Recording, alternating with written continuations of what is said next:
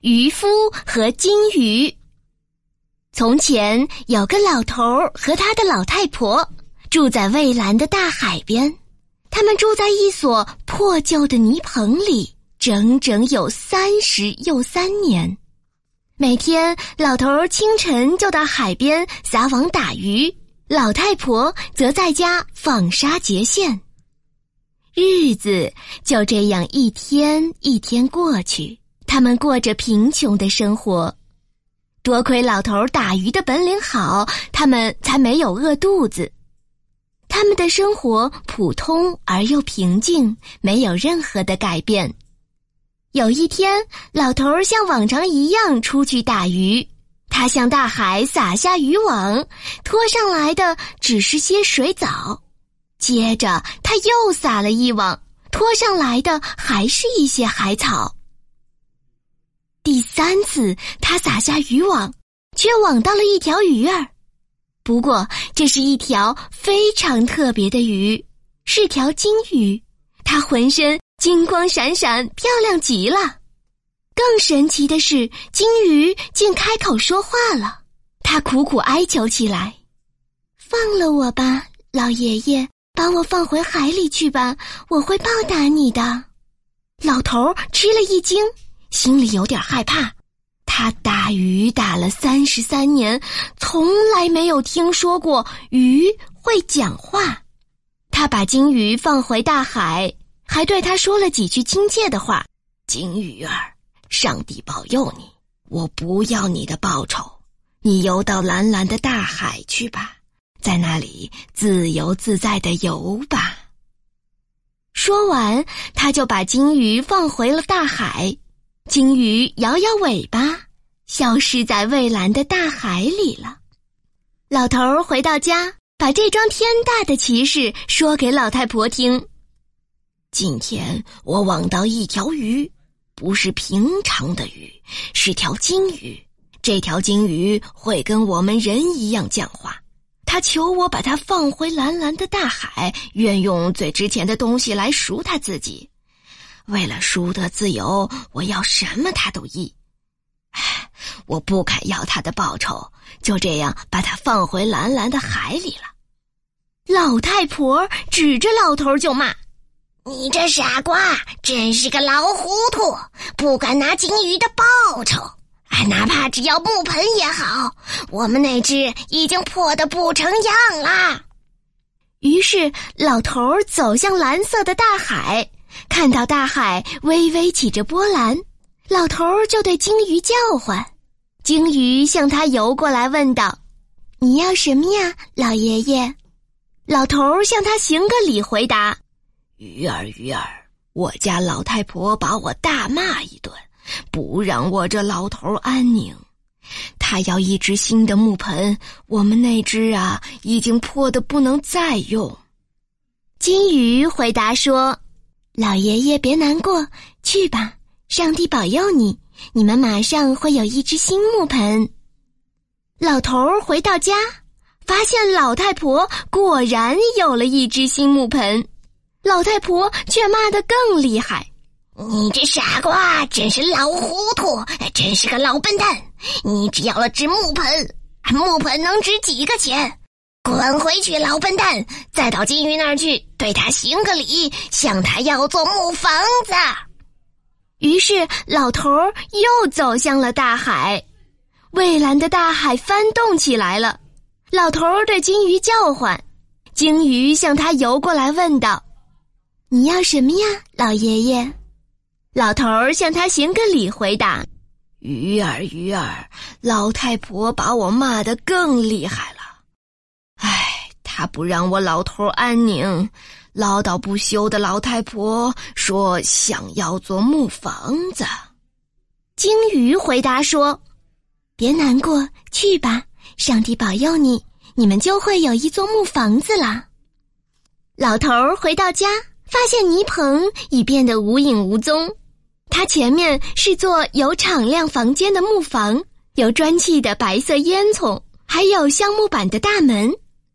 老太婆坐在窗口下，指着丈夫破口大骂：“你这傻瓜，实实足足的老糊涂，老混蛋！你只要了座木房，快滚去向金鱼行个礼，说我不愿再做低贱的庄稼婆，我要做世袭的贵夫人。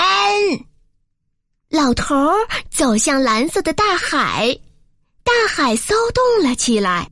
老头儿又对金鱼叫唤，金鱼向他游过来，问道。你要什么呀，老爷爷？老头儿向他行个礼，回答：“行行好吧，金鱼儿。老太婆的脾气发得更大，哎，她不让我老头安宁。她已经不愿意做庄稼婆，她要做个世袭的贵妇人。”金鱼回答说：“别难过，去吧，上帝保佑你。”老头儿回到了老太婆那儿。他看到什么呀？一座高大的楼房，他的老太婆站在台阶上，穿着名贵的黑貂皮坎肩，头上戴着锦绣的头饰，脖子上围满珍珠，两手戴着嵌宝石的金戒指，脚上穿了双红皮靴子。勤劳的奴仆们在他面前站着，他鞭打他们，揪他们的头发。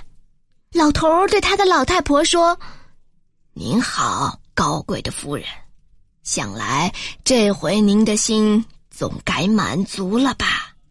老太婆对他大声呵斥，派他到马棚里去干活。过了一个星期，又过一个星期，老太婆胡闹得更厉害，他又打发老头儿到金鱼那儿去。给我滚！去对金鱼行个礼，说我不愿再做贵妇人，我要做自由自在的女皇。老头吓了一跳，恳求说：“怎么了，老太婆？你吃了疯药？你连走路说话也不像样，你会惹得全国人笑话。”老太婆愈加冒火，她刮了丈夫一记耳光。乡巴佬，你敢跟我顶嘴，跟我这世袭贵妇人争吵？快滚到海边去！老实对你说，你不去也得压你去。老头儿走向海边，大海变得阴沉昏暗。他又对金鱼叫唤，金鱼向他游过来，问道：“你要什么呀，老爷爷？”老头儿向他行个礼，回答：“行行好吧，金鱼儿。”我的老太婆又在大吵大嚷，她不愿再做贵妇人，她要做自由自在的女皇。金鱼回答说：“别难过，去吧，上帝保佑你。好吧，老太婆就会坐上女皇。”老头儿回到老太婆那里，怎么，他面前竟是皇家的宫殿？他的老太婆当了女皇，正坐在桌边用膳。大臣贵族伺候他，给他斟上外国运来的美酒。他吃着花式的糕点，周围站着威风凛凛的卫士，肩上都扛着锋利的斧头。老头儿一看，吓了一跳，连忙对老太婆行礼磕头，说道：“您好，威严的女皇。好了，这回您的心总该满足了吧？”老太婆瞧都不瞧他一眼。吩咐把他赶走，大臣贵族一齐奔过来，抓住老头的脖子往外推。到了门口，卫士们赶来，差点用利斧把老头砍倒。人们都嘲笑他：“哈，老糊涂，真是活该！这是给你点教训，往后你得安守本分。”过了一个星期，又过一个星期，老太婆胡闹得更加不成话了。她派了朝臣去找她的丈夫，他们找到了老头，把他押来。老太婆对老头说：“滚回去，去对金鱼行个礼。我不愿再做自由自在的女皇，我要做海上的女霸王。让我生活在海洋上，叫金鱼来伺候我，啊，叫我随便使唤。”老头不敢顶嘴，也不敢开口违背。于是他跑到蔚蓝色的海边，看到海上起了昏暗的风暴，怒涛汹涌澎湃，不住的奔腾、喧嚷、怒吼。老头对金鱼叫唤，金鱼向他游过来，问道：“你要什么呀，老爷爷？”老头向他行个礼，回答：“行行好吧，金鱼儿，我把这该死的老太婆怎么办呢？她已经不愿再做女皇了，她要做海上的女霸王。”这样，他好生活在汪洋大海，叫你亲自去伺候他，听他随便使唤。金鱼一句话也不说，只是尾巴在水里一划，游到深深的大海里去了。老头在海边久久的等待回答，等啊等，不管他怎么呼唤，金鱼也没有出现。